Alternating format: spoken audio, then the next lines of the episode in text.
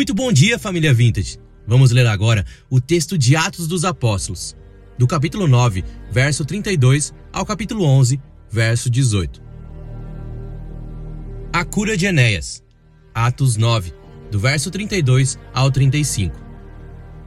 Passando Pedro por toda parte, foi também visitar os santos que moravam em Lida.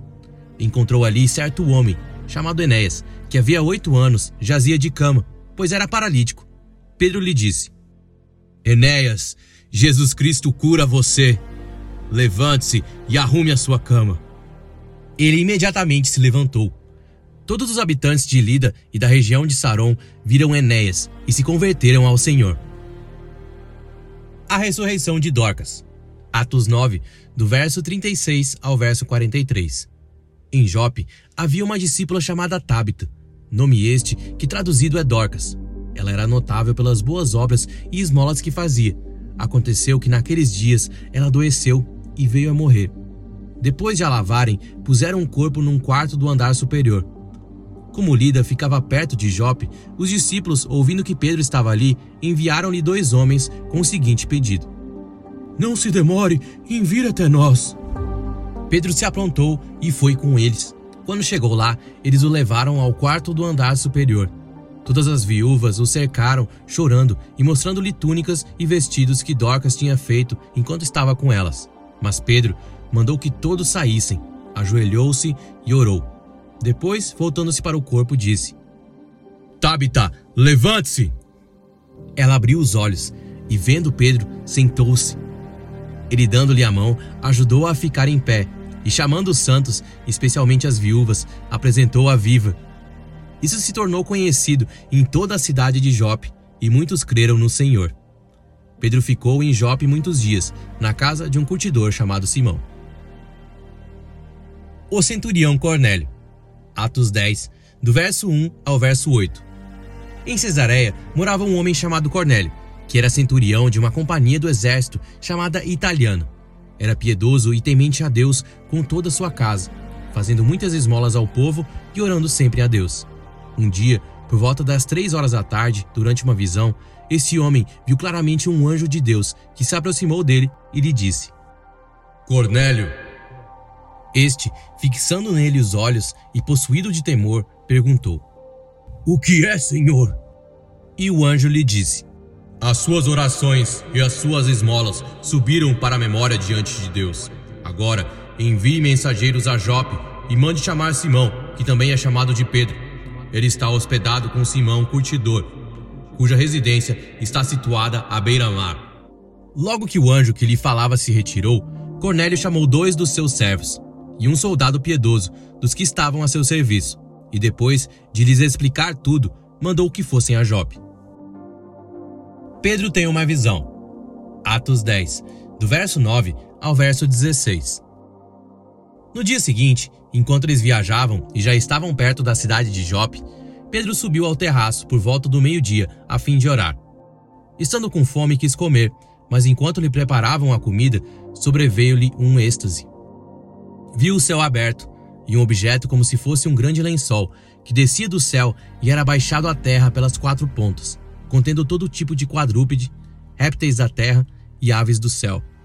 E ouviu-se uma voz que se dirigia a ele. Levante-se, Pedro, mate e coma. Mas Pedro respondeu: De modo nenhum, senhor, porque nunca comi nada que fosse impuro ou imundo. Pela segunda vez, a voz lhe falou: Não considere impuro aquilo que Deus purificou. Isso aconteceu três vezes, e em seguida, aquele objeto foi levado de volta para o céu. Os enviados de Cornélio chegam a Jope. Atos 10, do verso 17 ao verso 33. Enquanto Pedro estava perplexo sobre qual seria o significado da visão, eis que os homens enviados por Cornélio, tendo perguntado pela casa de Simão, pararam junto à porta. Chamando, perguntaram se ali estava hospedado Simão, que também é chamado de Pedro. Enquanto Pedro meditava a respeito da visão, o Espírito lhe disse: Estão aí três homens à sua procura.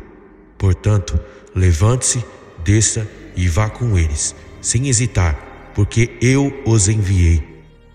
Então Pedro desceu e disse àqueles homens: Eu sou a pessoa que vocês estão procurando. O que os traz até aqui? Então disseram: O centurião Cornélio, homem reto e temente a Deus, e tendo bom testemunho de toda a nação judaica, foi instruído por um santo anjo a mandar chamar você para a casa dele e ouvir o que você tem a dizer. Pedro, então, convidando-os a entrar, hospedou-os. No dia seguinte, Pedro se aprontou e foi com eles. Também alguns irmãos, os que moravam em Jope, foram com ele. No dia seguinte, Pedro chegou a Cesareia. Cornélio estava esperando por eles, tendo reunido os seus parentes e os amigos mais íntimos. Quando Pedro estava por entrar, Cornélio foi ao seu encontro e, prostrando-se aos pés dele, o adorou. Mas Pedro levantou, dizendo: Levante-se, porque eu também sou apenas um homem. Falando com ele, Pedro entrou, encontrando muitos reunidos ali, a quem se dirigiu, dizendo: Vocês bem sabem que um judeu está proibido de se juntar a um gentil ou de entrar na casa dele. Mas Deus me mostrou que não devo considerar ninguém impuro ou imundo. Por isso, uma vez chamado, vim sem vacilar. E agora pergunto: por que motivo vocês mandaram me chamar? Cornélio respondeu: Faz hoje quatro dias que, mais ou menos por esta hora, às três da tarde, eu estava orando em minha casa. De repente, se apresentou diante de mim um homem vestido com roupas resplandecentes, que disse: Cornélio, a sua oração foi ouvida e as suas esmolas foram lembradas na presença de Deus. Enviei, pois, alguém a Jope e mandei chamar Simão, que também é chamado de Pedro. Ele está hospedado na casa de Simão, curtidor, à beira-mar. Portanto, sem demora, mandei chamá-lo, e você fez muito bem em vir. Agora estamos todos aqui, na presença de Deus, prontos para ouvir tudo o que o Senhor ordenou a você. Pedro prega na casa de Cornélio. Atos 10, do verso 34 ao verso 43. Então Pedro começou a falar. Ele disse: Reconheço por verdade que Deus não trata as pessoas com parcialidade. Pelo contrário, em qualquer nação, aquele que teme e faz o que é justo lhe é aceitável. Esta é a palavra que Deus enviou aos filhos de Israel, anunciando-lhes o evangelho da paz por meio de Jesus Cristo. Este é o Senhor de todos. Vocês sabem o que aconteceu em toda a Judéia, tendo começado na Galiléia depois do batismo que João pregou. Como Deus ungiu a Jesus de Nazaré com o Espírito Santo e com poder. Jesus andou por toda parte, fazendo o bem e curando todos os oprimidos do diabo, porque Deus estava com ele. E nós somos testemunhas de tudo que ele fez na terra dos judeus e em Jerusalém. Depois eles o mataram, pendurando-o num madeiro. Mas Deus o ressuscitou no terceiro dia e concedeu que fosse manifesto, não a todo o povo, mas às testemunhas que foram anteriormente escolhidas por Deus, isto é, a nós que comemos e bebemos com ele, depois que ressurgiu dentre os mortos. Jesus nos mandou pregar ao povo e testemunhar que ele foi constituído por Deus como juiz de vivos e de mortos. Dele, todos os profetas dão testemunho de que por meio do seu nome, todo que nele crê recebe remissão dos pecados o Espírito Santo desce sobre os gentios. Atos 10, do verso 44 ao verso 48. Enquanto Pedro falava essas palavras, o Espírito Santo caiu sobre todos os que ouviam a mensagem. E os fiéis, que eram da circuncisão, que tinham vindo com Pedro, admiraram-se, porque também sobre os gentios foi derramado o dom do Espírito Santo. Pois eles o ouviam falando em línguas e engrandecendo a Deus. Então Pedro disse: Será que alguém poderia recusar a água e impedir que sejam batizados estes que, assim como nós, receberam o Espírito Santo? E ordenou que fossem batizados em nome de Jesus Cristo. Então lhe pediram que permanecesse com eles por alguns dias. A defesa de Pedro, Atos 11, do verso 1 ao verso 18. Chegou ao conhecimento dos apóstolos e dos irmãos que estavam na Judéia que também os gentios haviam recebido a palavra de Deus quando Pedro voltou para Jerusalém, os que eram da circuncisão começaram a questioná-lo, dizendo: Você entrou na casa de homens incircuncisos e comeu com eles. Então Pedro passou a fazer-lhes uma exposição por ordem, dizendo: Eu estava na cidade de Jope, orando, e num êxtase tive uma visão em que observei descer um objeto como se fosse um grande lençol, baixado do céu pelas quatro pontas e vindo até perto de mim. E olhando atentamente para dentro daquilo, vi quadrúpedes da terra, feras, répteis e aves do céu. Ouvi também uma voz que me dizia: Levante-se, Pedro, mate e coma. Ao que eu respondi: De modo nenhum, Senhor, porque em minha boca nunca entrou nada que fosse impuro ou imundo. Pela segunda vez, a voz do céu falou: Não considere impuro aquilo que Deus purificou. Isso se repetiu três vezes, e de novo, tudo foi recolhido para o céu.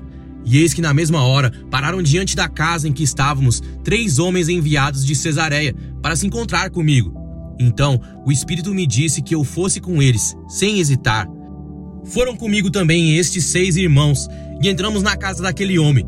E ele nos contou como tinha visto na casa dele um anjo em pé que lhe disse: Envie alguém a Jope e mande chamar Simão, que também é chamado de Pedro, o qual lhe dirá palavras mediante as quais você e toda a sua casa serão salvos. Quando comecei a falar, o Espírito Santo caiu sobre eles, como também sobre nós no princípio. Então me lembrei da palavra do Senhor quando disse: João, na verdade, batizou com água, mas vocês serão batizados com o Espírito Santo.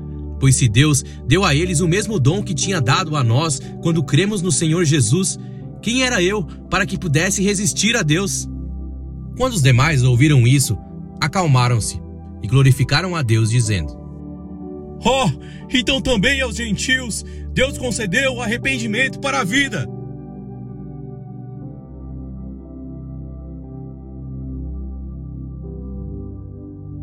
Muito bom dia, Vintage. Meu nome é Jackson, sou um dos pastores dessa igreja. É uma alegria muito grande nós estarmos juntos aqui essa manhã. E texto longo, né? Mas muito importante para nós aqui. Deixa eu dizer uma coisa para vocês. Ontem eu fui com a minha esposa, nós fomos ver um filme, saiu agora, acho que vai estrear mesmo, oficialmente, semana que vem. É o Missão Impossível o último aí, a parte 1 do, do último filme aí, aquela que o Tom Cruise ele sobe uma rampa de moto e pula de cima da rampa lá, a moda louco, né? Tipo o apóstolo Paulo em Atos. Vocês, quem aqui já acompanhou Missão Impossível? Quem aqui levanta a mão? Não, levanta de verdade, sim. Já viu?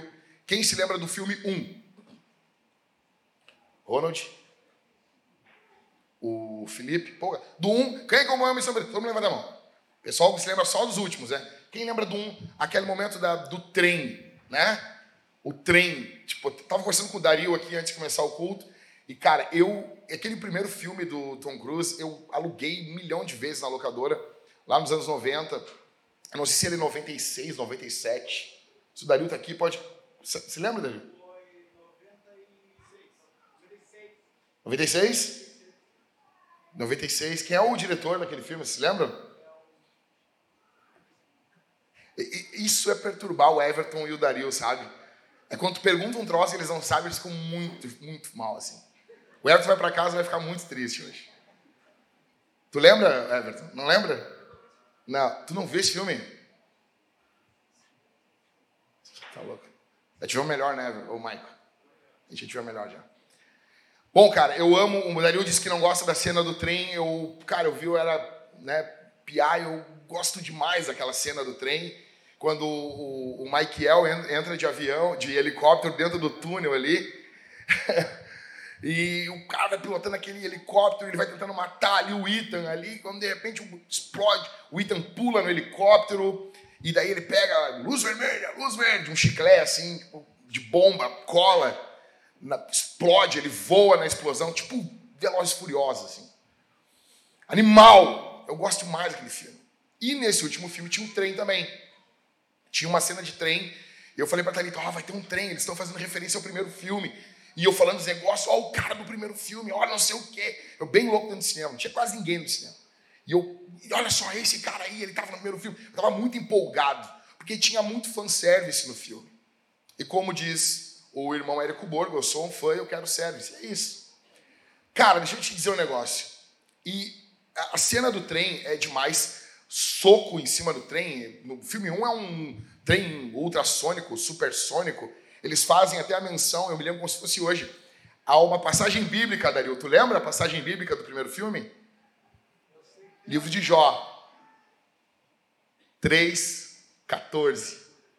Jó 3,14, os reis fazem mausoléus para si, e eles usam essa passagem como um código e tal. Enfim, e esse último filme é uma chave. É uma chave. É uma chave que vira uma cruz não sei o que. É muito bom. E quando eu vi o trem, eu fiquei olhando o trem assim, sabe? Fiquei olhando.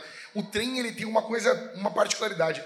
Cara, quando chega o primeiro vagão do trem na estação, nós podemos dizer que o trem chegou, correto? Sim ou não? Mas o trem continua vindo. Então a gente diz que ele chegou, mas não chegou. Chegou, mas está chegando. Faz sentido? Faz sentido ou não? O reino de Deus é a mesma coisa. Ele chegou, mas está vindo. É o já e o ainda não. Então você está na, numa parada do trem Zurb, lá numa estação, o trem chegou, mas ele está chegando. O reino de Deus veio, mas ele continua vindo. Ele não veio na sua plenitude. O que nós vamos ver aqui em Atos capítulo de número 9, o final 10 e o começo do capítulo 11 é basicamente a vinda do reino de Deus. Nós estamos vendo um avanço exponencial do reino. Jesus enviou o seu espírito em Atos capítulo 2. Atenção aqui, a igreja foi cheia do espírito e esse espírito continua fazendo obras maiores através dos servos de Deus. O que muitas pessoas não entendem, elas paralisaram a atuação do Espírito Santo é, em algum momento da história e elas acreditam que dali não passa. Deus não pode fazer mais do que fez até aquele momento da história. A Bíblia não apoia essa visão. O que nós estamos vendo aqui é o Espírito vindo como um trem, ele chega e ele continua chegando. Os vagões do reino de Deus ainda estão vindo.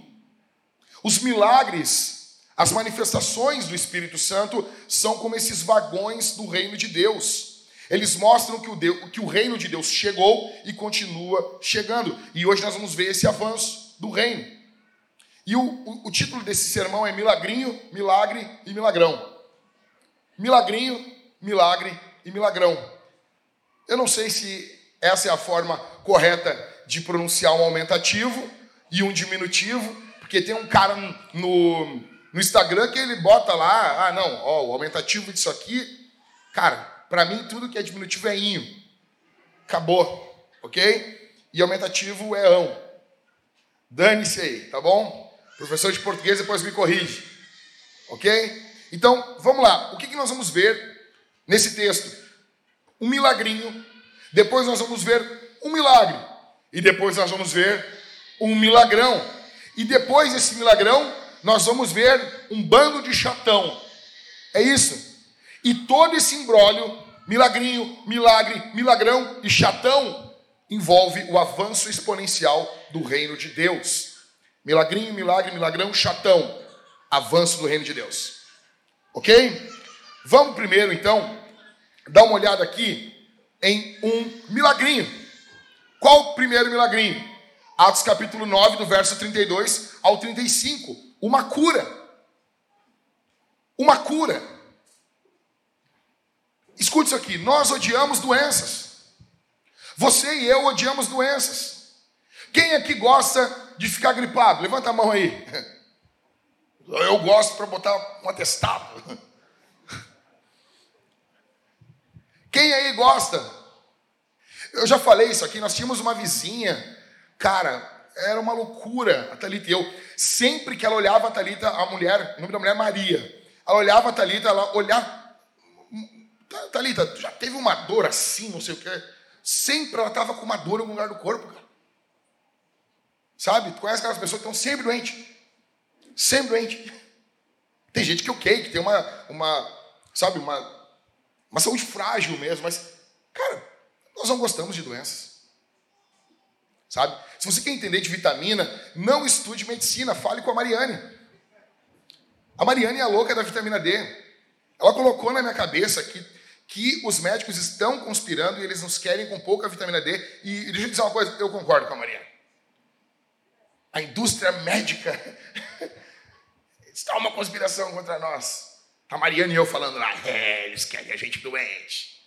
Bota uma de 10 mil aí, eu vou tomar todo dia. Não vai pensar que é brincadeira. Aí, nós odiamos doenças, nós odiamos isso. Por que, que nós odiamos doenças? Porque nós somos feitos para a saúde. Nós fomos feitos para ser saudáveis, mas aconteceu uma coisa em Gênesis 3: a queda. Adão pecou, desobedeceu, entraram doenças. Entraram doenças na história humana. Aí nós estamos vendo aqui em Atos capítulo 9 o dom de cura.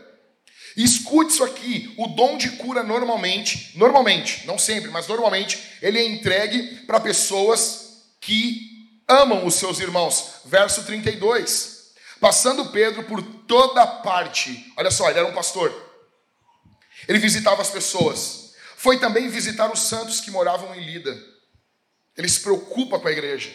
Ele se preocupa com os irmãos. Ele pergunta, ele telefona, ele liga, ele manda um telegrama, uma carta de amor. Ele está preocupado com eles. Essa referência foi para poucos. Foi para poucos. Ok? Pedro é o mesmo que prega para multidões e enxerga um homem na sua individualidade. Verso 33. Acompanha comigo aí na tua Bíblia. Fica com a Bíblia aberta aí. Não, a gente não vai largar o texto aqui, todo o texto, porque, cara, nós vamos voltar a usar a Bíblia na igreja. Na narração do Pedro tem Bíblia aí, do, do, do irmão Pedro aqui, não do apóstolo Pedro aqui, né? Fica complicado aí, né? Mas abre a Bíblia aí. No verso 33. A Bíblia diz assim: encontrou ali certo homem chamado Enéas que havia oito anos jazia de cama, por isso era paralítico. Estava oito anos de cama. E Pedro olhou aquele homem. Veja, o apóstolo Pedro prega para multidões. Quando quase três mil pessoas se convertem numa pregação, é porque tem gente para bonete ouvindo. Tem muita gente te ouvindo. Ok? E o mesmo apóstolo que prega para as multidões, ele prega para um cara. Ele vê a necessidade de um cara. Deixa eu dizer para você: você quer ser usado por Deus? Você tem que olhar para as pessoas que estão ao seu redor. Você, ah, pastor, é que o senhor não sabe, eu tenho um chamado para as ações, mas as ações são compostas por pessoas.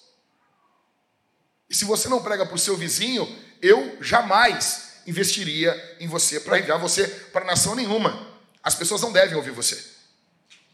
Por que, que nós vamos investir em caras que não pregam para os seus filhos, para os seus vizinhos, onde eles estão? Pedro não, ele enxerga esse cara. Aí o texto diz, verso 34, Pedro lhe disse: Enéas, Jesus Cristo cura você. Eu amo isso. Eu amo isso. Eu, eu fico indignado com aquelas orações. Os caras, ah, eu estou doente. Bah, ora por mim aí. Aí o cara vem, Senhor, cura o Jack, se for da tua vontade. Ah, vai plantar batata, rapaz. Nem ora por mim assim, se for por assim. É oração de gente covarde. Tu está preocupado com a tua imagem. Tu está preocupado, tu tem vergonha, então não ora. Então não ora. Oh, mas a, a, oração do Pai Nosso, seja feita a vossa vontade. Ok, e qual é a vontade de Deus? Ah, pastor, pera um pouquinho. Isso aí é teologia da confissão positiva. Cuidado. Ai, calma. Calma, calma, calma.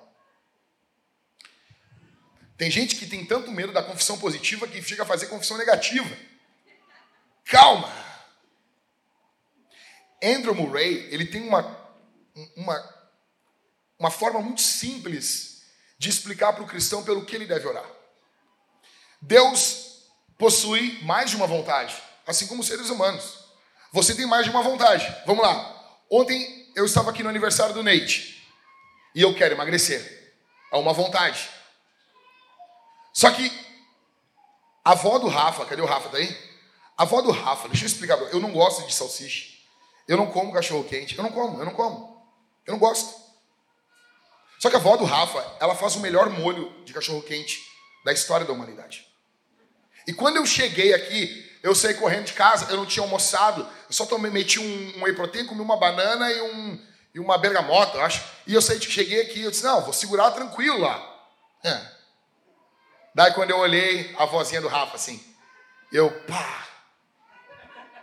Ah, velha desgraçada, ela fez aquele cachorro quente. Não fala isso pra ela, tá, Rafa? Na hora eu disse, puxa vida, me ferrei. E eu tô ali, firme, falando dos irmãos. E eu olhava pra cara deles assim, eu disse, eu devo ter uma alma muito gorda mesmo porque tá todo mundo falando de música, de coisa, e eu tô só pensando naquele monte de cachorro quente. E eu olhava pra cara dos caras, assim, os caras, ah, eles não vão pegar aquele cachorro quente. E eu, não, eles não vão pegar, eu não vou pegar também. Aí veio alguém com. Quem tá rindo, Thalita? E. Aí veio alguém com um pratinho e, e eu pensei, não vou pegar, não vou pegar. Quando eu estava comendo o bagulho. O que, que é isso? Duas vontades. É teologia. Isso é teologia. Eu tenho vontade de emagrecer, mas eu tenho vontade de comer o cachorro quente que a avó do Rafa faz. Ok? Ok? Então, e todas as vezes que eu encontro ela, eu pergunto qual é o seu segredo. E daí, cada vez que ela me encontra, ela diz um pouquinho mais. Sabe? Parece um filme do Missão Impossível. Não, tu tem que. Inbox eu te falo. Ela diz: Não, meu segredo é que eu uso uh, tomates selecionados. Parecia o Zafre falando ontem para mim esse negócio. Aí, você tem duas vontades. Você quer fazer uma coisa e quer fazer outra. Deus também. Deus tem mais de uma vontade. Ok? Existe uma vontade de prazer em Deus. E o Andrew Murray diz que nós devemos orar pela vontade de prazer de Deus. Nós não temos como sondar a vontade de Deus para o momento. Nós não temos como. Se o Espírito Santo não nos revelar, não temos como fazer isso. Mas Deus possui uma vontade de prazer. Qual é a vontade de prazer? Curar. Porque no, no final do dia, Jesus vai curar toda a igreja. Aqui nessa vida ou na eternidade. Então você pode orar tranquilamente: Senhor, cura. Como que Pedro faz? Faz isso. Você não vê os apóstolos dizendo, impondo as mãos, dizendo: se for da tua vontade, cura. Não tem isso. Não tem isso. Tem pessoas que não foram curadas no Novo Testamento. Paulo não curou um monte de gente. Um monte. Trófimo, não, não curou uh, Epafrodito, não curou o próprio Timóteo, que ele fala: toma um vinho aí, Timóteo que para nossos irmãos batistas é um suco de uva. Tranquilo. Sem refrigeração, suco de uva no primeiro século. Fica tranquilo. Ou seja, Deus tem uma vontade de prazer. O apóstolo Pedro está indo com a vontade de prazer, dizendo: Enéas, Jesus Cristo cura você. Levante-se, arrume a sua cama. E o texto bíblico diz: ele imediatamente se levantou. Enéas se levanta e já arruma a sua cama. Melhor que muitos aqui. Né? Tem uns aqui que, por favor, né? Por favor. Enéas se levanta, arruma sua cama, ou recolhe ali a sua cama, se levanta imediatamente. O que nós estamos vendo aqui? Um milagrinho. Por quê, pastor? Porque é uma cura, é um milagrinho é um sinal do reino de Deus onde não vai ter doenças. Então, o reino de Deus, imagina como uma avalanche de neve. Ou, não, pastor, não vamos comparar o Espírito Santo à neve. Tá bom, então imagina assim um vulcão em erupção e uma lava vindo. Isso é o reino de Deus vindo. Então nós vamos vendo esse avanço do reino de Deus, ele vindo. E quando ele vem, nós vemos o quê? A pregação da palavra. No reino de Deus não teremos ignorância bíblica. Logo, a pregação da palavra é um sinal da vinda do reino de Deus. Expulsão de demônios no reino de Deus. Nós não teremos a presença de demônios. Então, a expulsão de demônios é um sinal da vinda do reino de Deus. Curas no reino de Deus, não teremos doenças. Então, curas é uma manifestação da vinda do reino de Deus. Tudo que você está vendo hoje acontecendo aqui, maridos sendo fiéis às suas esposas, amando seus filhos, tudo isso, isso é um estilo de vida, é uma cultura do reino de Deus. É por isso que na vinda do reino de Deus acontecem curas. Então, milagrinho, milagrinho, simples. Só tem uma coisa, só tem uma coisa. O milagre da cura, ele aponta para um milagre maior ainda. Grava isso. Segundo, nós vemos agora não um milagrinho, nós vamos um milagre. Qual? Uma ressurreição. É, Vamos, vamos criar um milagrômetro aqui? Né? Aqui, aqui já é Power Ranger branco. Ok? Aqui já é, ó. Veja, nós chegamos a uma ressurreição. Da mesma forma que nós odiamos doenças, nós odiamos a morte. Quem aqui fica feliz indo num cemitério? Ninguém. Ninguém. Eu, eu, eu, converso às vezes com alguns pastores e alguns deles não fazem cerimônia fúnebre. E daí você pergunta pro cara, o cara. E, e, o pastor diz assim: Eu não faço porque eu não me sinto bem em cemitério. Eu, ah, eu, eu amo cemitério. Não, eu, eu amo, eu amo fazer uma festa de 15 anos para minha filha no cemitério. Não tem como. Ah, vou fazer, um, fazer uma, uma festa de casamento no cemitério. Só se tu casar com a noiva cadáver. Pô, achei que ia ser boa essa aí, né? Não, ela é boa, ela é boa. Tu que, tu que, tu, tu que é ruim. Tu que é ruim. Ruim. Então, nós odiamos a morte. Por quê? Porque ela é consequência do pecado de Adão. Ela é consequência da rebelião dos nossos pais no Éden. Então nós odiamos a morte. Pedro, ele servia como apóstolo. Pedro era um apóstolo, ele servia supervisionando e plantando igrejas. Era dessa forma que o apóstolo Pedro servia. Como que Tabita no texto aqui, ou Dorcas, como que ela servia? Com o quê?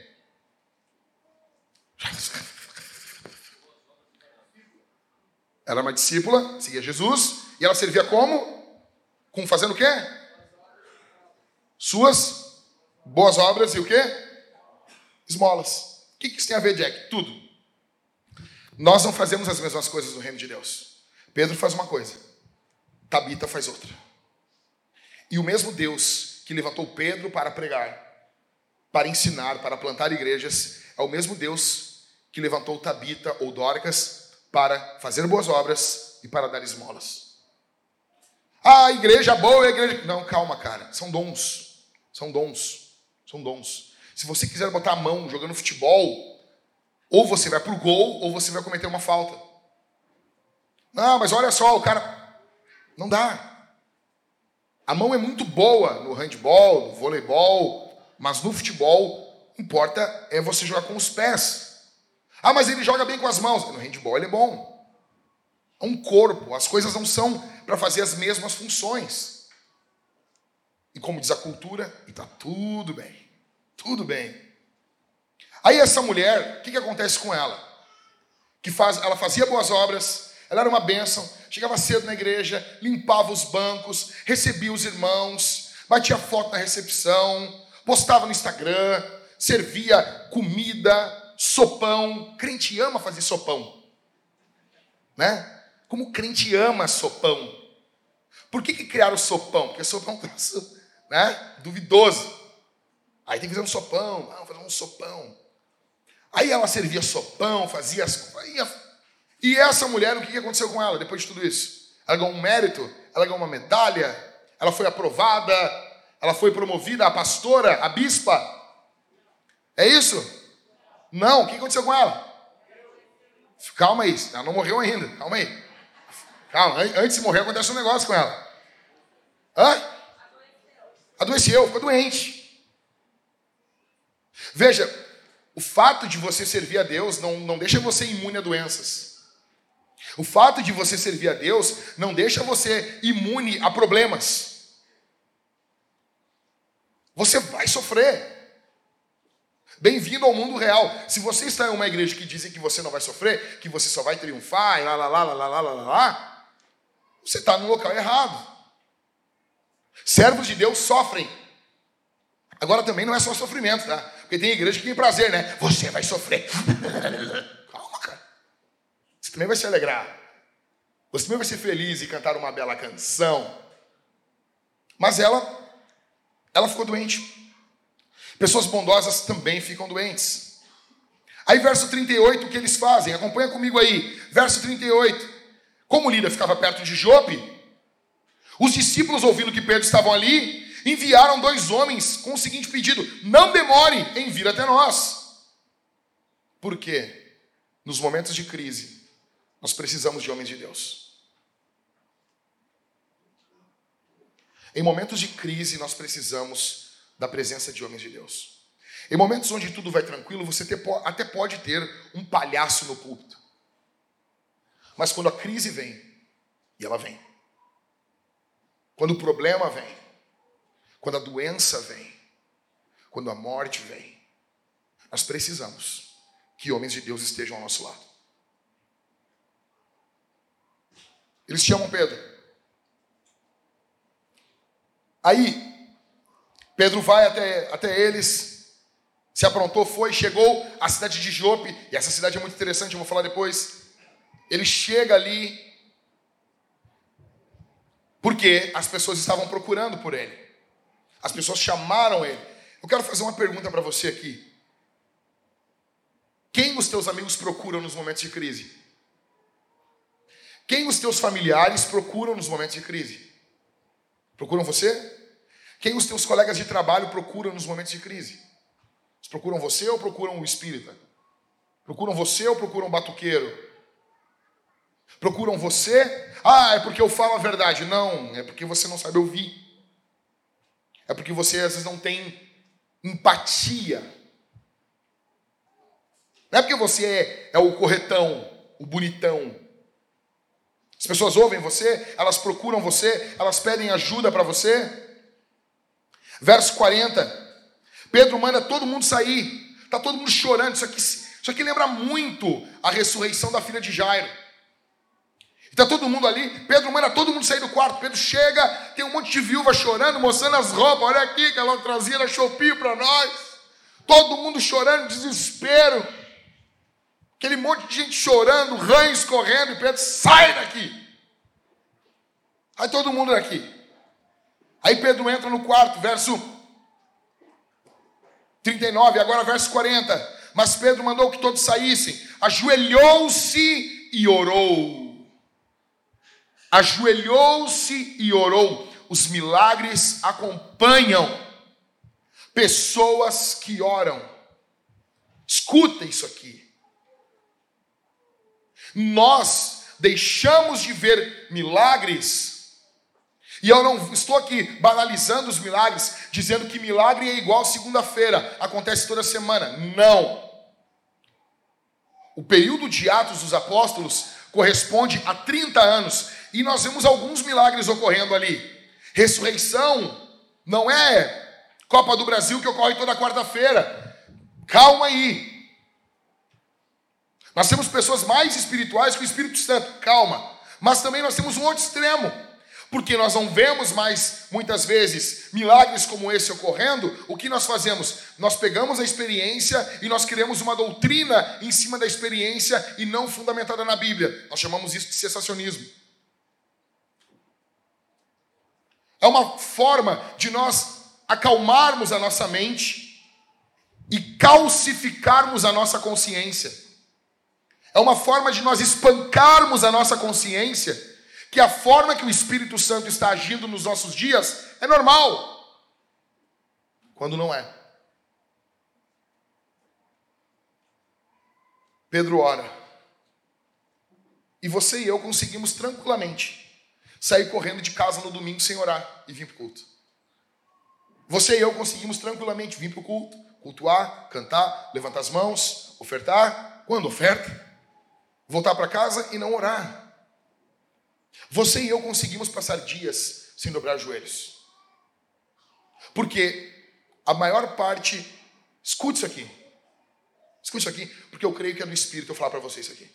Porque a maior parte das obras que você e eu fazemos não necessita de uma dependência de Deus. Porque a, a maior parte das coisas que nós fazemos são obras nossas e não a obra de Deus. A obra de Deus só pode ser feita no poder do Espírito. É por isso que temos tantos divórcios. É por isso que temos tantos maus pais, más mães. Porque nós fazemos as coisas não no poder do Espírito e na força do nosso braço. Pedro chega diante daquela situação ele vê uma mulher morta e uma mulher morta é maior do que ele. E veja, é o apóstolo Pedro, não é o Zé da esquina. Pedro dobra o joelho e ora, porque ele é dependente de Deus. Eu pergunto para você: você é dependente do Espírito? Você é dependente de Deus? Veja, você já notou que o meu trabalho aqui é olhar para o texto bíblico e aplicar. É isso, é simples. Oh, eu não sei pregar. Coisa mais fácil que tem. É você deixar a pancada do texto vir. Deixa a pancada, deixa o texto bater. Deixa Deus ofender você. Não, veja, isso não é para mim. Claro, aí é fácil. Ah, não, eu gosto muito dessa aqui. Não, porque você tem que ver o contexto. Cara, se tu for usar a desculpa do contexto, toda a Bíblia tem um contexto. Eu gosto muito, ô, Mike, quando o pessoal, eles narram um contexto que não diz, diz nada do que tu aplicou. Daí tu fica tal, e o que, que tem a ver isso aí? Não, veja bem, porque em Corinto, o Corinto era uma cidade portuária, e tu, e daí? Não, porque tinham prostitutas cultuais em Corinto. E tu, e daí? O que Paulo escreveu aos Coríntios não serve para nós. O que? Não, é Lu, o, veja bem, Atos, ele é um livro, descri, ele está descrevendo algo. Não é um livro doutrinário. Primeiro de tudo, quem disse isso? Não, porque ser cheio do Espírito Santo não é falar em línguas. Não é ressuscitar mortos. Ser cheio do Espírito Santo é pagar as contas. Quem já ouviu essa aqui? Quem já ouviu essa aqui? Tem um monte de ímpio que não tem o Espírito Santo e paga as contas. Para com essas bobagens. Se um cidadão correto, honesto, é um fruto do Espírito, sim. Só que não é só isso. Se você tem um lado, os hipercarismáticos, eles só veem o poder do Espírito Santo nas questões sobrenaturais. Então o Espírito Santo só está agindo quando tem mortos ressuscitando, quando tem gente largando a cadeira de roda, muleta, muleta sendo largada, abandonada, e do outro lado você tem lá os sensacionistas. O Espírito Santo só está agindo quanto mais a membresia da igreja fica engomadinha, com o nome em dia no Serasa, tudo bonitinho, ok. Quando você faz isso, você está pegando o ensino de Paulo, que fala sobre a obra do Espírito em nós, como transforma a nossa vida, e jogando contra o que Lucas ensina do poder do Espírito Santo. Uma coisa não anula a outra. O poder do Espírito vem para tornar você um pai melhor, um cidadão melhor, vai mudar você. Mas é inegável que o poder do Espírito Santo vem e a operosidade de dons também vai aumentar em você. É inegável isso. Vamos ficar com o pacote completo? Que tal, Vintage? Que tal nós abraçar o pacote completo? Que tal nós abraçar a Bíblia completa? Que tal? Aí veja, o mesmo Espírito que ressuscitou Jesus é o Espírito que ressuscitou Dorcas aqui. O termo ali usado em grego é o mesmo termo para se referir à ressurreição de Jesus. O mesmo termo. Por que, Jack? Porque Jesus é o mesmo. Escute isso aqui. Escute isso aqui. O apóstolo Paulo vai fazer um paralelo em Romanos 6, com a nova vida do cristão. E ele vai pegar a obra de Cristo, a morte e a ressurreição de Jesus e vai aplicar a vida do cristão. Logo, nós agora temos uma nova vida em nós. O mesmo poder do Espírito que operou em Jesus é o que operou ali na ressurreição de Dorcas. E esse mesmo Espírito é o que trabalha na tua vida, para você vencer os seus pecados. Aí você diz para mim, eu fiz de tudo e eu não consegui. Cara, pastores que estão aqui, pastores, não deem ouvidos a essas pessoas, porque ele é um falso profeta. Eu fiz tudo o que a Bíblia mandava. Primeiro que tu não é Jesus. Primeiro que tu não consegue. E as pessoas se colocam como coitadas. Não, a culpa é sua. O mesmo poder que operou em Jesus operou em Dorcas, ressuscitando ela dos mortos. E esse é o mesmo poder que opera em você.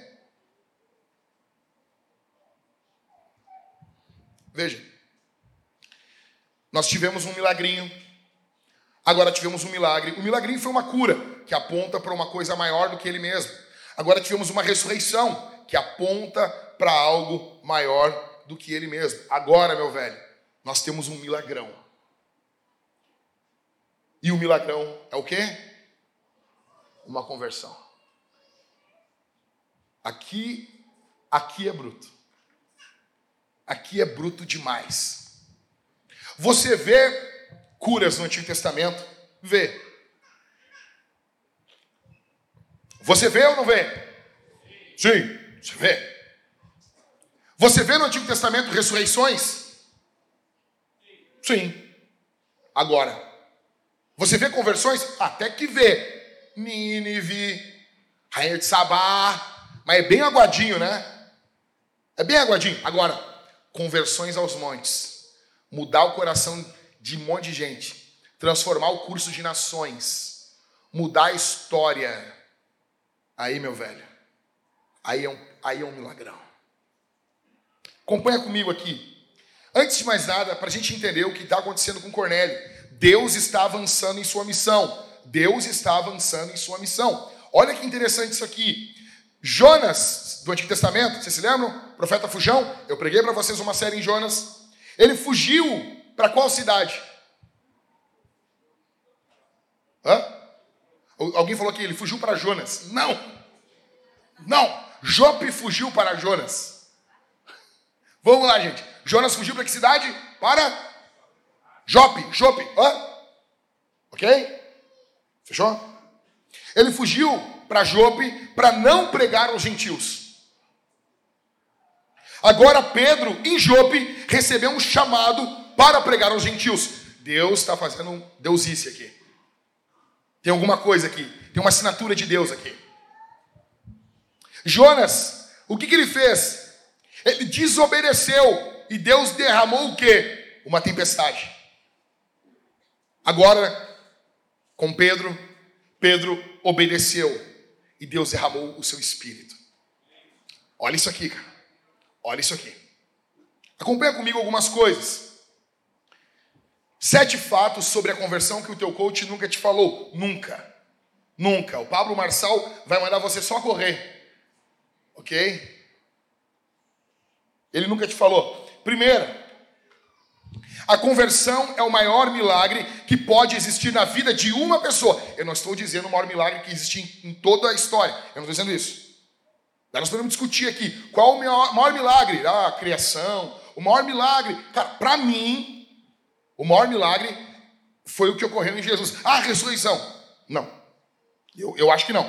Eu acho que o maior milagre é a encarnação da história. É Deus fazer homem. Mas dá pra gente discutir aqui. Agora, na vida de uma pessoa, o maior milagre é a conversão. Não tem maior que esse. Por quê? Porque, veja, quando Deus cria o universo, ele cria, tem uma expressão em latim que nós chamamos de ex nihilo. Ele foi feito do nada. Deus pega o nada e faz alguma coisa. Tá? Ex nihilo. Quando Deus vai converter o coração de um pecador, ele pega um coração caído, podre, imundo. Ele trabalha a partir de uma massa corrompida. Alguns teólogos dizem que o poder do espírito envolvido na conversão de um pecador é muito maior do que a criação do universo. Porque a matéria-prima com que Deus trabalha é uma matéria corrompida. O maior milagre na vida de uma pessoa, com certeza, é a conversão, porque isso vai ter implicações eternas. Primeira coisa. Segunda, ser religiosamente sincero não salva você. Verso 4. Leia comigo. Esse, fixando nele os olhos e possuído de temor, perguntou: O que é, Senhor? E o anjo lhe disse: as suas orações e as suas esmolas subiram para a memória diante de Deus. Agora envie mensageiros a Jope e mande chamar quem? Tem que vir um pregador. Tem que trazer um, um conferencista. Vamos organizar uma pregação aqui. Ah, mas ele era uma pessoa boa. Cornélio estava indo para o inferno com a sua bondade. Ele precisa que alguém pregue o evangelho para ele. Deixa eu dizer uma coisa para você aqui que está nos visitando. Talvez você se enxerga como uma pessoa boa. Por que, que você e eu temos a tendência a nos enxergar como pessoas boas? Todo mundo. Eu nunca, cara, eu nunca vi. Eu, todo mundo que eu falo é bom. E é muito louco aqui, é muito louco. E quem vem de, de, de vilas de Porto Alegre, que quem está ouvindo essa pregação aqui, vila aqui em Porto Alegre, é tipo favela no Rio de Janeiro. Porque eu fui no Rio, falei, ah, morava numa vila, os caras acharam que eu era rico. Porque lá a vila é uma coisa, no Rio de Janeiro, vila é um negócio legal. Aqui não. Então você vai a algumas vilas em Porto Alegre, aí mataram um traficante uma vez na vila que eu tava. O cara morreu. Daí nós estamos no enterro do cara lá, aí o pessoal assim, ele era tão bom. Dizia que ia dar um tiro na minha cabeça e me deu no pé. Notou isso? Todo mundo que morre fica bom. Teve uma vez o cara mancando assim. Ele falou para mim, eu vou te matar. E ele não tirou minha mão. Ele era bom demais. Pô, tudo bem. Você fala com uma pessoa, ah, você é bom. Eu sou bom, eu só faço o bem. Por que nós nos comparamos uns aos outros? E quando você se compara com uma pessoa do seu lado, você é bom. Quando você se compara com o seu vizinho, você vai pegar a pior dele e comparar com o melhor seu. Você é bom. Ninguém ganha de você. Como diz o menino maluquinho, eu contra eu, vencedor, eu. Você ganha sempre. Só que na Bíblia ela manda você se comparar com uma outra pessoa. Com quem? Com Jesus. Você ganha de Jesus? Não, mas daí não tem como. É, esse é o padrão. O padrão de Deus é Deus. Você não usa o padrão, o seu padrão como você? Ah, então eu e Deus. Beleza, Deus usa o padrão dele, eu uso o meu. Ok, qual que vai valer no final? O padrão dele é o certo. Logo, você não é bom. Não, mas eu dou esmolas. Você precisa do evangelho. Esmolas são boas? Sim, são boas. Você vê aqui que Cornélio está dando esmolas e é algo legal. É algo bom, isso, Deus se agrada disso, mas não basta. Você precisa se arrepender dos seus pecados, crer em Jesus como teu Salvador. Você precisa receber Jesus na sua vida. Você precisa abrir mão de todas as suas prerrogativas, todos os seus méritos, você não merece nada. Você precisa abraçar a justiça de outro, receber outro como o seu justificador. Você está abrindo mão aqui do seu nome, abrindo mão, abrindo mão de tudo que você acha que tem direito diante de Deus. E você está dizendo: eu não consigo. Eu recebo a justiça de outro. Então agora Cristo vem e te justifica. E tudo o que ele fez tudo que ele sofreu, tudo que ele viveu, passa a vir agora para a tua conta. Nós chamamos isso de a grande troca, conforme está em 2 Coríntios capítulo 5. Ele se fez pecado por nós, para que nele fôssemos feitos justiça. Houve uma grande troca. Jesus pega o teu pior e entrega o melhor dele. Boas obras não salvam você. Não salvam. Em terceiro, a evangelização é uma responsabilidade humana. Verso 3 ao verso 6, lê comigo aí. Isso aqui é demais. Isso aqui é bom demais. Um dia, por volta das três horas da tarde, durante uma visão, esse homem viu claramente um anjo de Deus que se aproximou dele e lhe disse: Cornélio, que nome, né?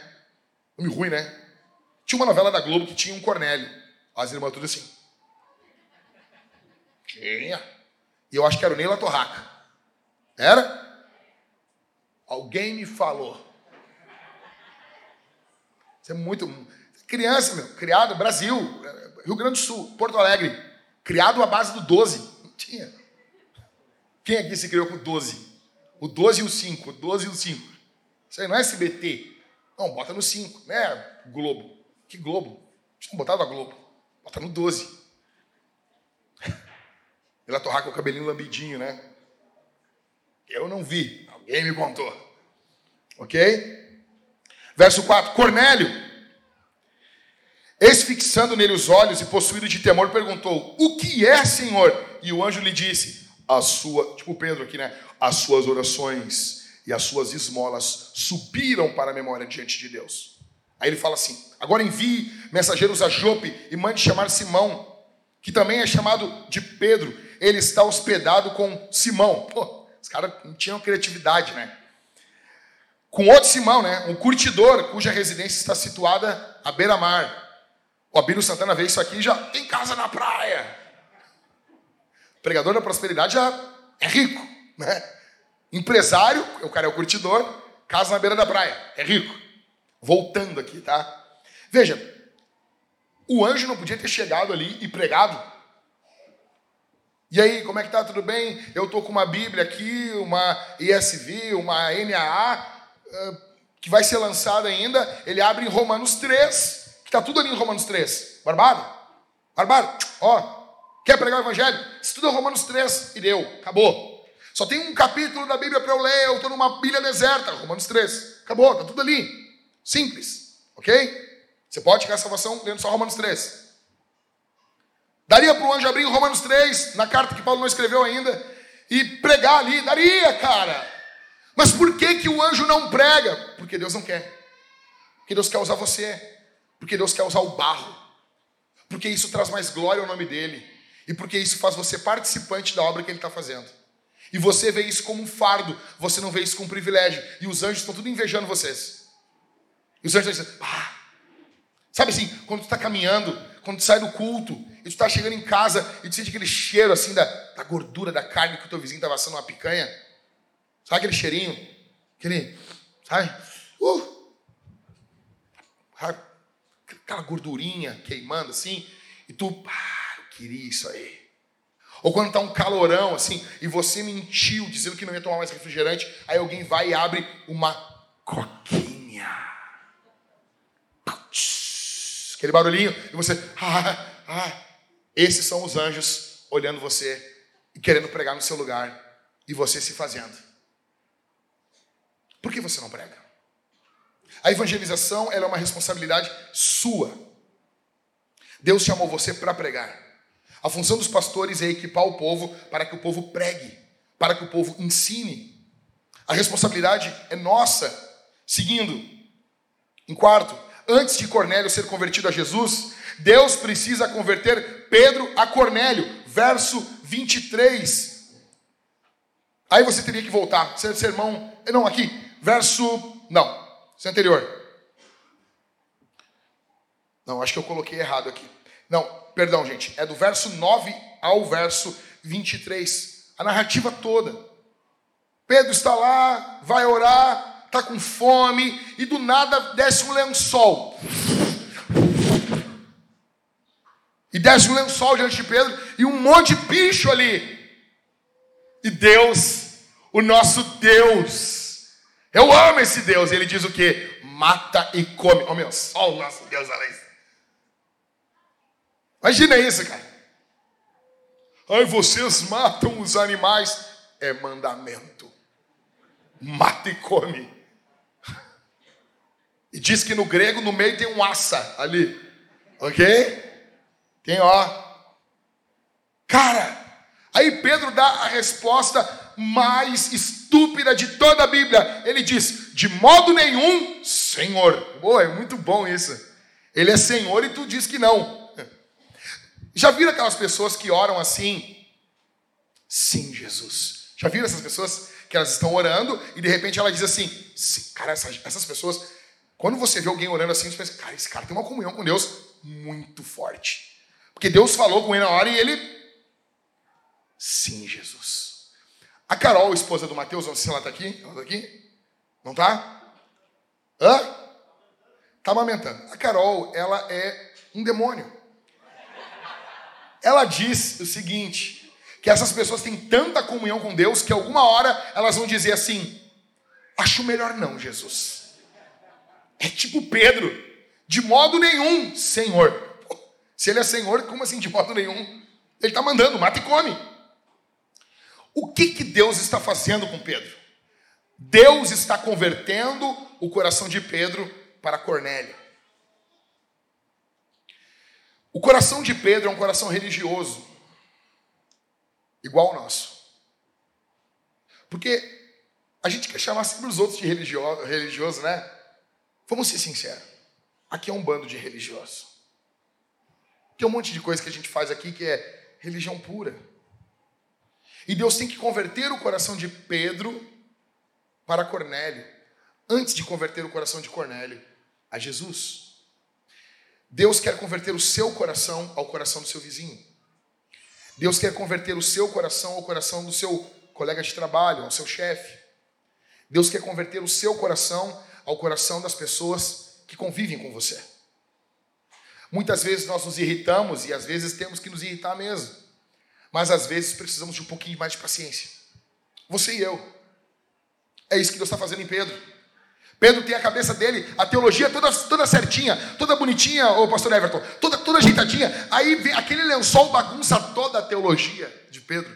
Porque aquele lençol desce, Jesus manda matar, comer, e Jesus diz: Não considere impuro o que eu purifiquei. São gentios. E aí? Você tem que se converter ao próximo. Em quinto, o Evangelho é uma mensagem sobre Jesus. Sobre Jesus. No verso 38, o apóstolo Pedro fala sobre as obras de Jesus, e eu amo esse verso. Como Deus ungiu a Jesus de Nazaré com o Espírito Santo e com poder, Jesus andou por toda parte fazendo bem e curando todos os oprimidos do diabo, porque Deus estava com ele. Ele foi ungido com o poder do Espírito. Alguém sacode o Éder aí, por favor? Dá uma sacudida no Éder aí. Sacode teu pai, Mateus. Sacode, sacode ele. Sacode ele. Ele não vai bater em ti. Pastor mandou, sacode ele. Fica de olho no teu pai aí.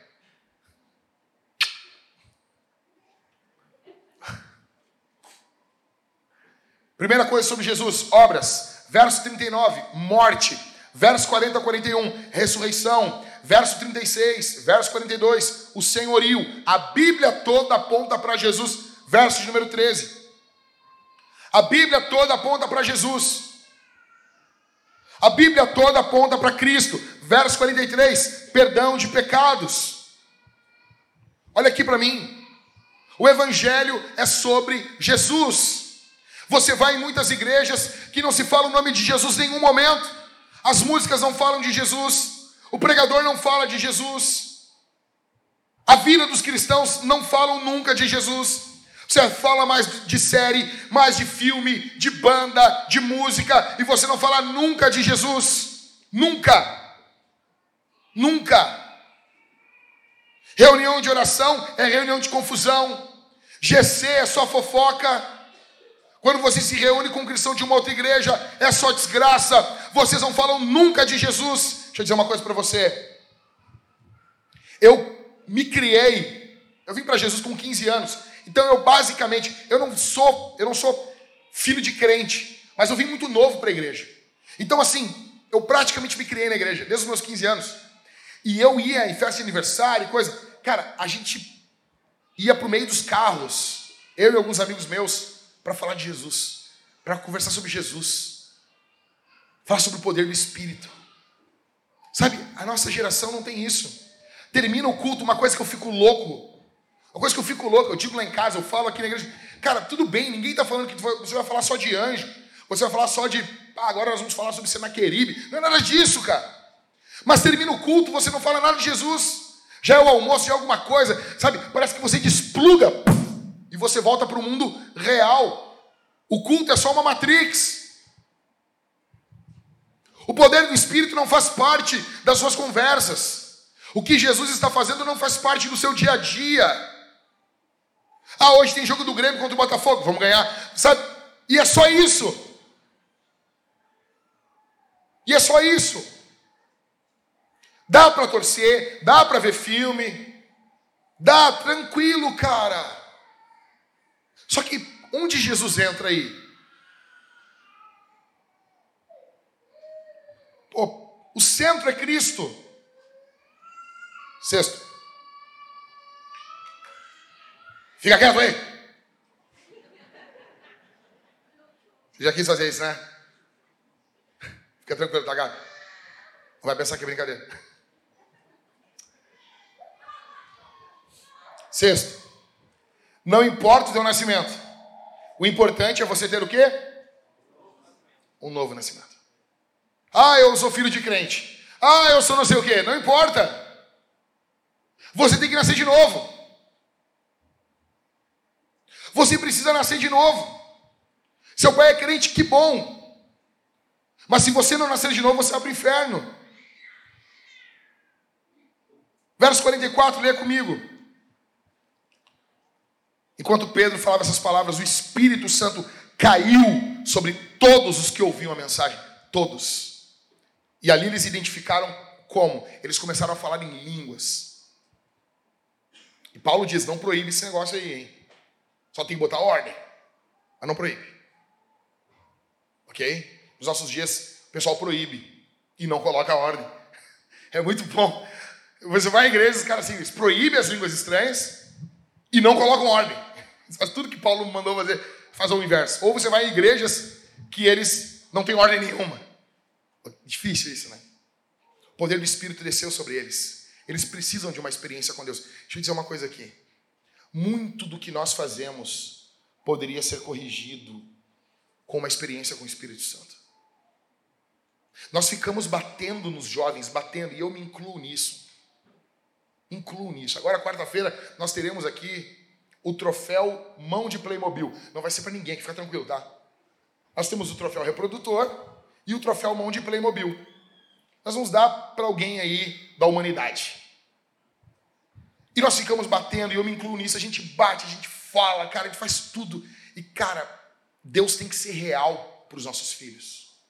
Deus tem que ser real para os jovens da igreja, para os adolescentes, para as crianças que estão aqui. Sabe? Deus precisa ser real para eles. Nós ficamos, a gente faz de tudo, e ok, mas se nós orássemos, se nós expuséssemos o Evangelho, e pedíssemos, Espírito, coopera com o que eu estou fazendo, talvez fosse melhor. E sétimo, o Espírito sopra onde quer. Velho, é um centurião romano é um centurião. E ele está sendo alcançado. O Espírito sopra onde quer. Deus age aonde Ele quer. Talvez você olhe uma pessoa e você pensa, essa pessoa nunca vai aceitar Jesus. Essa pessoa nunca vai se converter. Olha a vida que ela leva. O Espírito sopra onde quer. Esse centurião está sendo tocado pelo poder do Espírito. Cara, deixa eu dizer uma coisa. Eu sonho com isso aqui. Isso aqui é a maior barbada do mundo. Não é por nada. O apóstolo Pedro é o cara. Mas, ô meu, que barbada isso aqui, né? Não, imagina só. Tu tá indo assim. Ah, vou comer. Ele tá lá na casa de um Simão, curtidor, que era um homem impuro por causa das suas práticas. Deus já estava trabalhando na vida de Pedro. E ele, e quando vê, desce um lençol. Desce aquele lençol na teca. E e ele olha ali, aqueles animais, Jesus fala, mata e come. Ah, vai vir uns caras, quando vê, chegam uns caras. Nós somos servos do Cornélio. E daí o Pedro, tá, beleza, vamos dormir hoje aí, vamos amanhã. Faz um mate, come um churrasco, ali ouve um Mano Lima, e no outro dia de manhã eles saem. Cara, ele chega lá, o cara se joga nos pés dele. Ele, te, te levanta que sou um homem. Porque na cabeça de Cornélio, cara, se um anjo mandou chamar esse cara, é, tipo assim, é igual você chegar em Roma e tá o Papa dirigindo o carro. Para quem, quem, quem que ele é o motorista? De quem? Tá entendendo isso? O Cornélio raciocinou. Cara, é, esse cara é muito importante. E era o Pedrão. Fica de pé aí, meu. Você imagina isso. Aí ele chega e ele pergunta, cara, eu não posso entrar na casa gentil, mas beleza. Deus não faz, Deus não faz acepção de pessoas mas tem que dar aquela faladinha, né, Pedro? Que nem aquelas igrejas. Não importa a igreja que tu é. Se não importa, não precisa falar, cara. Se tu fala, é porque importa. Tem que ficar lembrando que não importa. Não importa a igreja que tu é. Quando não importa, tu nem fala. Aí Pedro dá aquela falada, óbvio, de judeu. O que, que eu vim fazer aqui? Aí o Cornélio conta toda a história. E o Cornélio, agora estamos todos aqui reunidos. Fala para nós. Imagina isso. Cara, o Espírito Santo pifou Pedro. Pedro só, pum, matou assim, ó, caixa. Pregou, Deus operou ali, eles foram salvos. Porque o Espírito opera aonde quer. Veja comigo uma coisa: o reino de Deus está avançando. Eu falei que é um avanço exponencial. Está avançando ou não está, gente? Está avançando. Qual o primeiro avanço? Uma cura. O segundo, uma ressurreição. O terceiro, uma conversão. O que, que está tendo um confronto aqui? Primeiro, um confronto contra doenças. Segundo, um confronto contra a morte. E terceiro, um confronto contra corações duros. O Espírito está levantando e avançando sobre confrontos, sobre forças espirituais que estavam agindo ali. Eu pergunto para você: quais as forças espirituais precisam, que precisam ser confrontadas onde você está. Ali era uma doença, ali era uma ressurreição, ali era uma conversão. Quais as forças espirituais estão agindo no hoje, aonde nós estamos? Você consegue discernir elas? Quais forças espirituais estão empurrando a igreja para que ela não avance para pregar o evangelho? Milagrinho, milagre e milagrão. E por último, o que nós vemos, não despreze os chatões da igreja. Velho, se tem um troço que eu fico louco com esse texto, sempre que eu leio, eu fico louco com esse texto. Olha para mim aqui, eu fico louco. Tu imagina isso? Tu tem todo um testemunho desse, que esse testemunho do Pedro é de DVD. Ok? Se fosse hoje, já dava livro.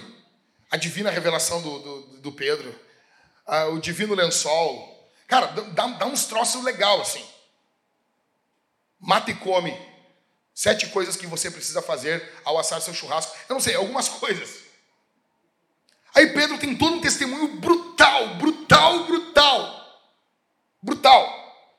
Aí quando ele volta para a igreja, tem um chatão. Tem um chatão. Verso 1 do capítulo 18. Chegou ao conhecimento dos apóstolos e dos irmãos que estavam na Judéia que também os gentios haviam recebido a palavra de Deus. Quando Pedro voltou para Jerusalém, os que eram da circuncisão começaram a questioná-lo, dizendo: Você entrou na casa de homens incircuncisos e comeu com eles. Olha isso, cara. Cara, eu não tenho paciência com isso. Cara, imagina isso, cara. Tu vai, tu prega, tu, tu vê uns anjos descendo, tu vê uns negócios, os caras te chamam, tu chega, os caras recebem o poder do Espírito Santo. Pedro batiza eles, vamos negar água para esses caras, batiza esses caras. Aí quando tu volta, todo pimpando, todo feliz, com teus stories cheios de gente convertida, os chatoneiros, você entrou na casa deles? Pô, cara. Isso aqui é de indignar. Fechando, para encerrar hoje aqui. Primeiro, a evangelização é dopaminérgica, mas nem só de emoção se vive a vida cristã. Escuta o que eu vou dizer aqui. A evangelização ela é emocionante. Ela, ela, é um, ela é uma descarga de dopamina no teu organismo. Cara, se você quer trabalhar, velho, pega os teus jovens e sai com eles para evangelizar. Leva eles para evangelizar. Soca todo mundo dentro de um ônibus e cantem um louvor dentro do ônibus. Ah, mas, cara, as pessoas, eu nunca vi ninguém pular do ônibus. Eu nunca vi. Já viu? Já viu? Não. Pregar em trem é a melhor coisa. Ninguém se levanta para ir embora. 100% de aceitação. Ok? Velho, não tem, não tem, não tem, não tem. É emocionante você ver. Só que a vida cristã não é só isso.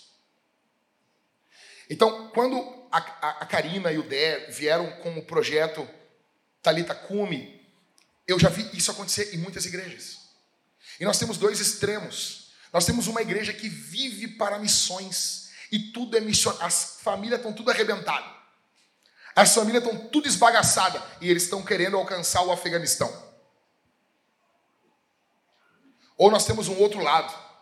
Do que, que adianta nós alcançarmos o Afeganistão se temos que cuidar das famílias. Aí tá todo mundo parecendo o Bart Simpson em dia de culto.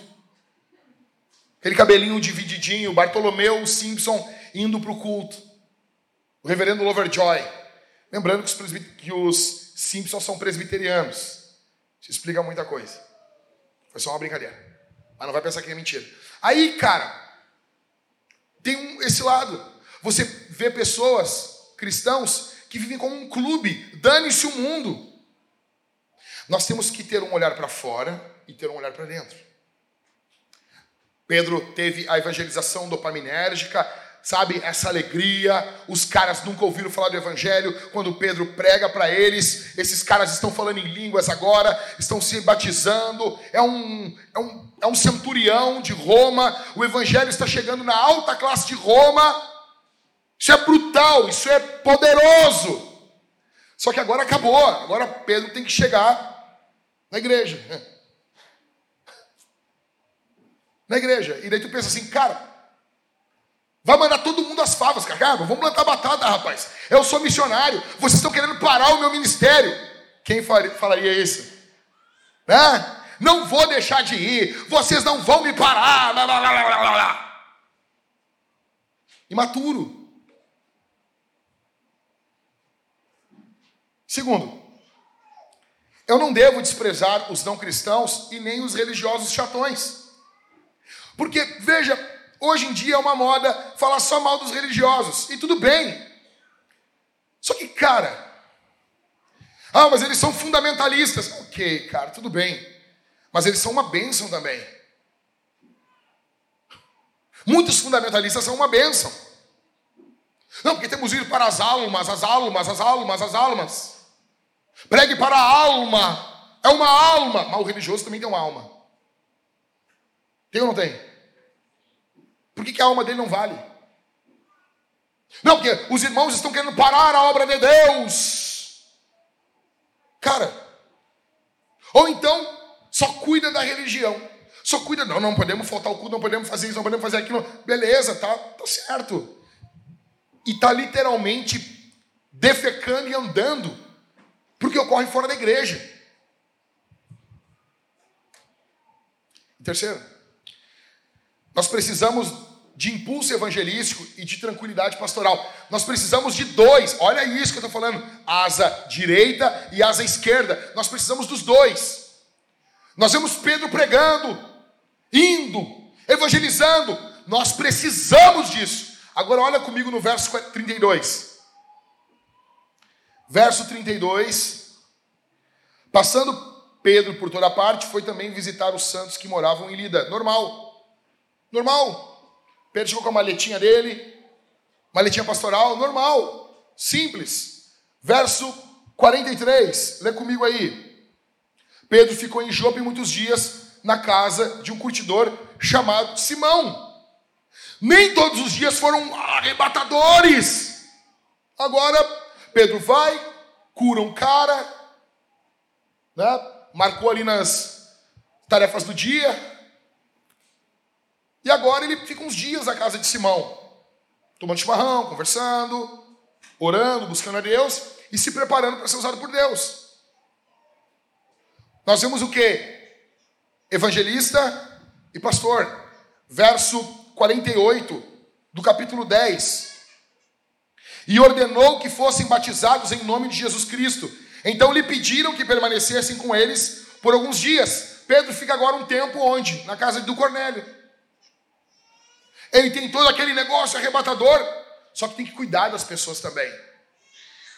Muitas pessoas abandonam a fé, não é porque elas não são evangelizadas, só que o evangelista alcança e o pastor não cuida.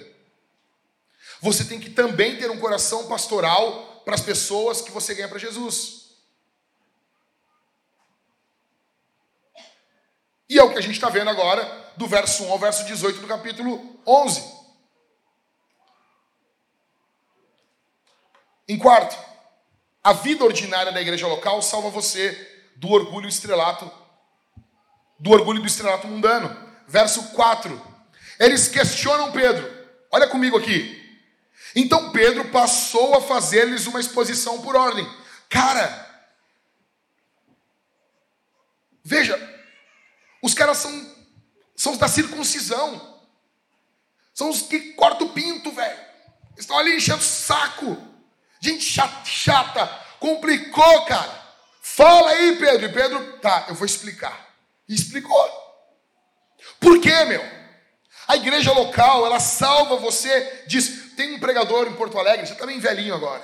Eu, eu, me criei ouvindo ele, pastor Lino Hermes. E ele pregava em muitas igrejas em Porto Alegre. E uma vez eu estava ouvindo ele, ele era bem, bem jovem quando, ele, quando ocorreu esse fato que ele contou. Ele disse que estava pregando em uma conferência, congresso, mais de 5 mil jovens. Era muita gente.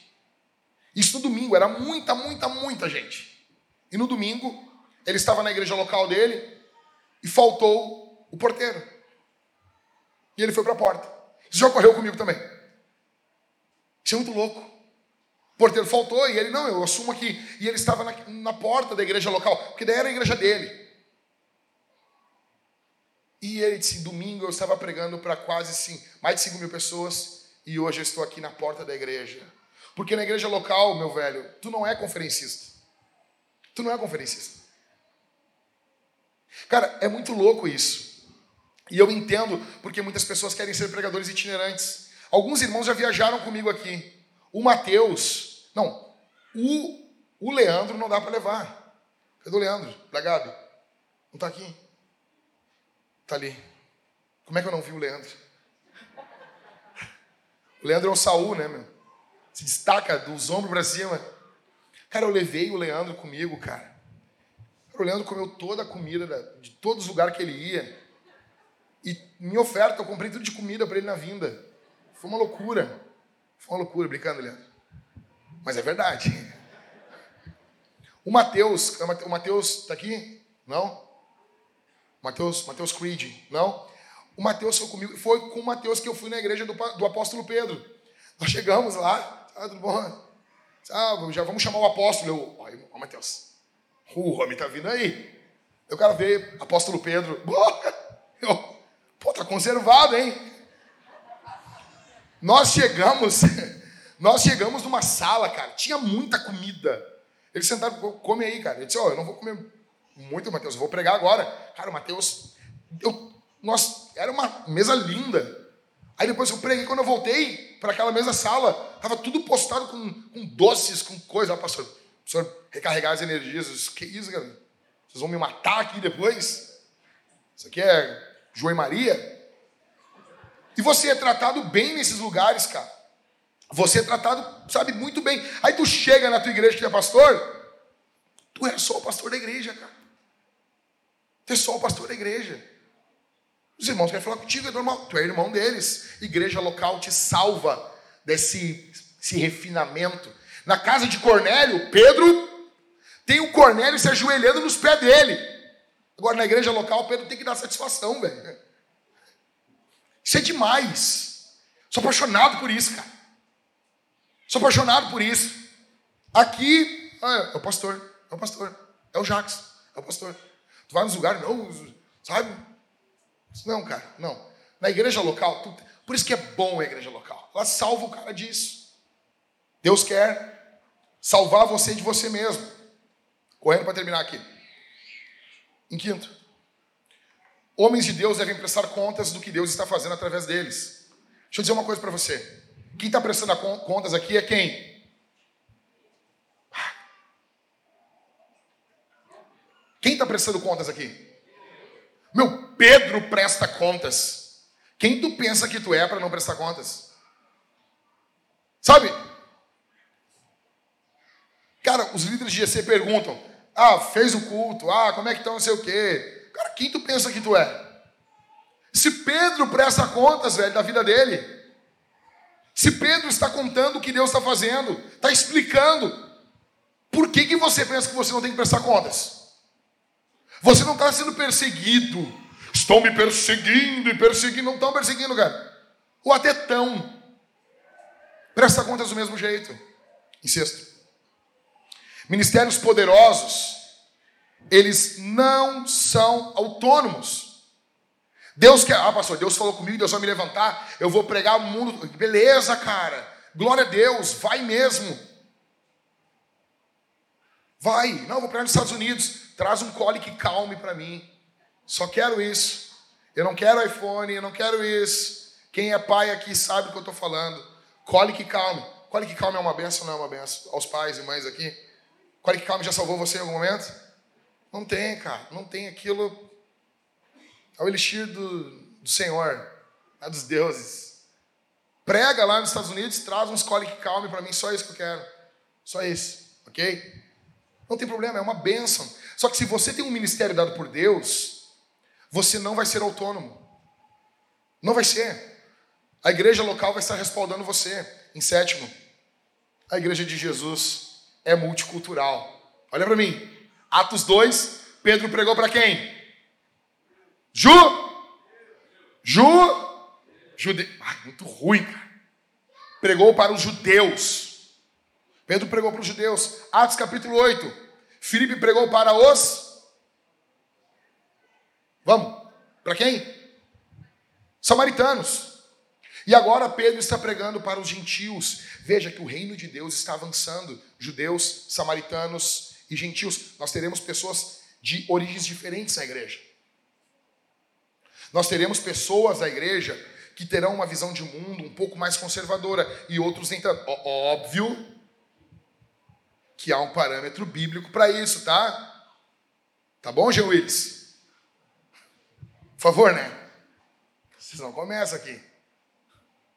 Mas a igreja de Jesus é multicultural. Vão ter visões diferentes, distintas. Vai ter uma pessoa que vai querer um pouquinho mais de Estado, um pouquinho mais. Vai ter uma pessoa que vai querer menos. Vai ter uns quase que não querem nada. Né, Mateus? Em último, a igreja de Jesus, ela deve se alegrar com o avanço da missão. Verso 18, último verso. Aí Pedro explicou tudo para eles. Explicou, explicou, explicou, explicou, explicou, explicou, explicou, explicou tudo. Aí chega no verso 18. Quando os demais ouviram isso, acalmaram-se. O que eles fizeram? Eles... Ah, entendi. Acalmaram-se e glorificaram a Deus, dizendo: Então também aos gentios Deus concedeu o arrependimento para a vida eterna. Pergunto para você: você está alegre quando a missão de Deus avança? Isso traz alegria para você? Nós respondemos, responderemos esse sermão como? Ofertando de forma alegre Há alegria no ato de ofertar? Você vai ofertar de forma alegre para que o reino de Deus avance? Ah, Jack, eu não estou entendendo. Deus precisa do meu pix para avançar? Tu tá de palhaçada. Tu falou tudo isso para tirar dinheiro do povo. Tu é um fanfarrão. Tu não entendeu nada do que eu disse. E fica com o teu dinheiro para ti. Tu não entendeu nada do que eu disse. Deus não precisa do teu dinheiro nem do meu. Deus não precisa que nós viéssemos a pregar o Evangelho. Mas é um privilégio para você e para mim podermos fazer parte do que Deus está fazendo e cooperar com a obra de Deus com o nosso tempo, talentos e finanças. Por isso que nós vamos responder hoje ofertando de forma generosa e com alegria. Por que o apóstolo Paulo fala? Deus ama quem dá com alegria. Nós estamos felizes com o que Deus está fazendo e vai fazer. Então nós vamos plantar, ofertar generosamente, generosamente, abundantemente. Deixa eu dizer uma coisa para você aqui. Eu me reuni com o pessoal das mídias aqui da igreja e nós conversamos sobre equipamentos que nós precisamos comprar. Aí conseguimos agora levantamos o dinheiro de uma das câmeras. Velho, trabalho audiovisual é caríssimo. Caríssimo. Se hoje recebêssemos uma oferta de meio milhão de reais para usar nas mídias, não usaríamos em. ia faltar dinheiro. Ah, pastor, pastor, eu não concordo com isso. Primeiro de tudo, ninguém te perguntou. Segundo de tudo, você tem que estudar. Porque a Bíblia que você usa para ler os equipamentos de impressão dessa Bíblia são caríssimos. Um equipamento para imprimir Bíblias custa milhões de reais. Ah, mas, mas eu compro a Bíblia bem barato. Sim, ela chega para o produto final barato. É caro o equipamento. Para chegar no final, no consumidor, naquele que assiste no final, barato. Alguém tem que investir. Equipamento de som, Sabe, nossa mesa de som tá podre ali. Essas câmeras. Estamos usando as câmeras do trabalho do Michael. Você está entendendo isso aqui? As câmeras que a gente usa é do Michael, é do trabalho dele. Compramos, ganhamos uma, uma câmera para homens fortes, que a gente usa na igreja também. Vamos comprar agora uma câmera essa semana. Precisamos de mais equipamento. É, isso é só o equipamento de áudio, fora trabalhos sociais. Mas se você, ah, pastor, mas por que, que se investe em áudio e vídeo? Porque, cara, nós estamos pregando o evangelho numa geração que ela está grudada no telefone. Eu duvido. Se nós fizermos um Reels bem feito, um vídeo bem feito, eu não vou alcançar nenhum não cristão. Eu duvido, eu duvido. Então equipamento é caro, velho. Para Bíblia, para livro, tudo é caro isso. Nós precisamos. Nós precisamos. Nós queremos fazer isso. Porque Jesus vale a pena. Ok? Então nós vamos ser generosos. Generosos. Seremos generosos. Você vai responder esse sermão do mesmo jeito que a igreja aqui no verso 18, com alegria. Ofertando e dizimando com alegria. E eu falei na reunião com o pessoal das mídias, cara, deixa eu dizer uma coisa. Se eu quero fazer uma obra, olha só, uma obra que custa 2 milhões de reais, por exemplo, vamos construir o prédio da igreja. Eu preciso de 2 milhões de reais. Você está entendendo isso? O valor não muda. Se eu quero ser uma igreja que eu vou alcançar milhões de pessoas, eu preciso de recursos para alcançar essas milhões de pessoas. Logo, eu preciso ter uma arrecadação exponencial. Eu preciso que a arrecadação ela seja correspondente ao que eu quero alcançar. Não tem. Aqui é mundo real. Não tem mágica aqui. E nós só faremos isso de algumas formas, alcançando pessoas, contando com a generosidade delas e com a generosidade da igreja local, que é cuidada, amada diariamente. Aqui é uma família, nós precisamos nos, nos comprometer com a nossa família. Nós não podemos comprometer, não, isso aqui, esse mês, não. Não, peraí, cara. Peraí, cara. Quando você larga a parte do piano, ele fica mais pesado para o outro lado. Com alegria. Eu pergunto para você: tem alegria? Nós vamos responder ofertando e dizimando. Ali atrás nós temos. Tem QR Code. Você pode chegar com o seu celular. Olha a barbada. Nós vamos botar QR Code nas cadeiras. Tu pode chegar, botar só o teu celularzinho ali, ó. E vai no aplicativo do banco, QR Code ou máquina de cartão. Ah, pastor, máquina de melhor coisa que tem, cara. Sabe? Melhor coisa que tem. Passa o teu cartão no débito, no crédito, ou Pix, como você quiser. E você está participando. Ah, pastor, eu, eu, eu, eu não quero. Não participe, então. Eu estou falando aqui com quem está comprometido com o avanço do reino de Deus. E segundo, nós vamos cantar, velho. Verso 18, eles se alegraram.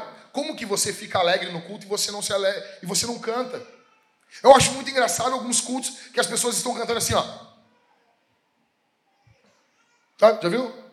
Soldados somos de Tem alegria. Não levanta as mãos. Só tem alegria quando é fora da igreja. Não, porque nós não batemos palma no culto. Tá, mas a Bíblia diz: aplaudiu o Senhor todos os vossos povos, todos os povos da terra. Mas o texto não está dizendo que é no culto. Tá, mas qual é o momento do dia que tu faz? 6 e 15, toca o despertador e tu. Quando é que tu cumpre esse versículo? É um mandamento. Quando que você bate palma para Jesus? Está na Bíblia. Você faz isso? Não, não pode. Não pode fazer isso. O cara tem pavor de palmas tão grande que ele botou uma campainha do lado da caixa de correio para o carteiro não bater palma para ele. Mas que é isso, cara? Nós vamos aplaudir a Jesus, sim. Vamos aplaudir agora. Aplaudir uma salva de palmas para Jesus.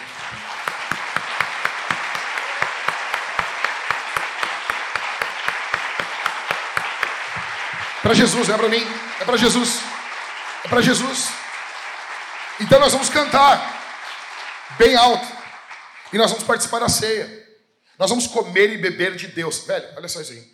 Nós vamos comer e beber de Deus. Peça perdão pelos seus pecados. Peça perdão pelas suas misérias. Confie no sangue de Jesus. E ore para que o Senhor Deus faça milagres essa semana através da pregação do Evangelho da igreja.